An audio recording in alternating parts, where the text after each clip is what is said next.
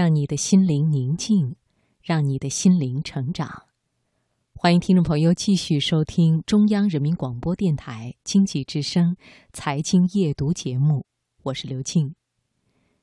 身在职场，难免会因为长期的紧张忙碌，导致身心疲惫，所以适时的休息就显得格外重要。如果说工作是 on，那么工作以外的休闲就是 off，也就是摆脱工作状态，暂时逃离，逃离那个你自己一直以为那就是自己的生活。接下来的职场分享，我们来听谭珊珊的文章。快放个长假吧，人生需要 off 一下。选自《新周刊》。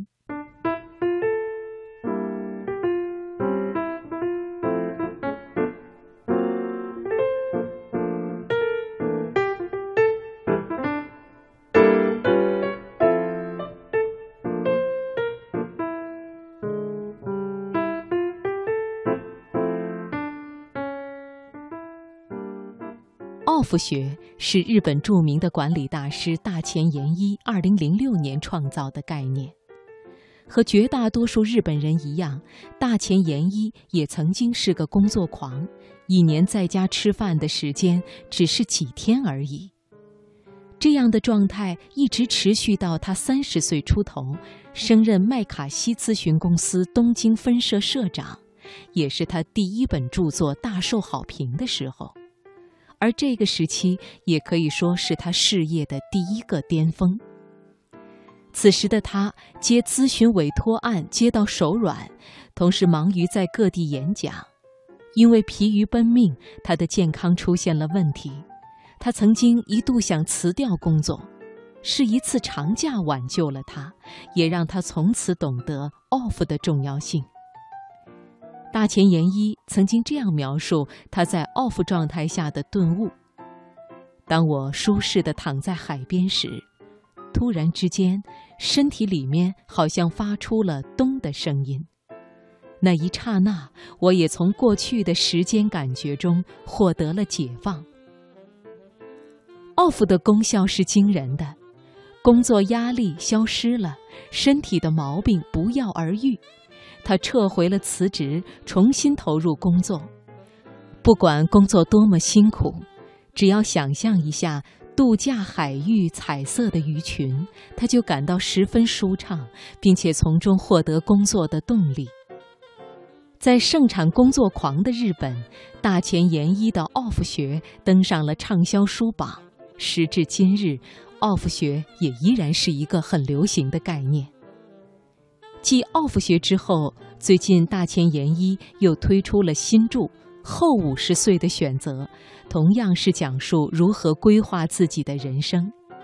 有学者分析，大前研一这两年都抓住了一个大题目，那就是时代变化太快，科技进步太快，人其实已经到了一个临界点上，所有的事情都是提早发生。所以人们特别容易过劳和产生挫折感，这个时候你只能把自己 off，重新找到节奏，而不是被带着走。五十岁后的人生也是类似的情形。也有人认为这几年市场上的畅销书都是歌颂成功、鼓励尝试的。而对那些处于人生中间阶段还没有成功，但也很难再重新开始的人，则很需要安慰。大前研一的书不仅仅讲人生规划，其实还是一种心理治疗和自我鼓励。换言之，他所说的 “off”，其指向实际上还是 “on”。而大前研一自己在书中也讲到，他提出 “off” 的观念。但并不是所谓慢生活的生活方式，并不是让所有人都放弃工作上的成就，从充满竞争的社会上退下来，轻轻松松的生活。他的立足点是，既然大多数人仍然以工作为生活的中心，那么就在 on 和 off 的状态间进行切换，同时充实工作与休闲生活。总之，不要做无时间、无金钱、无悠闲心情的三无人士。那么，我们应该如何彻底的从 on 的状态转换为 off 状态呢？大前研一给出的建议是，至少五天以上的长假，以及到一个什么都没有的地方，享受不同的度假方式。在他看来，尽管很多企业会给员工提供一周左右的年假。但是紧凑的行程、走马灯式的游玩景点，使得他们无法真正体会那种 off 的感觉。其实，就是找个地方躲起来，或者说隐居。而其实归隐田园的理想，长久存在于中国人的文化基因之中。在这个一切都变得太快、个人无法把握自身境遇的现代社会。归隐这样的愿景，更成了人们的普遍需求。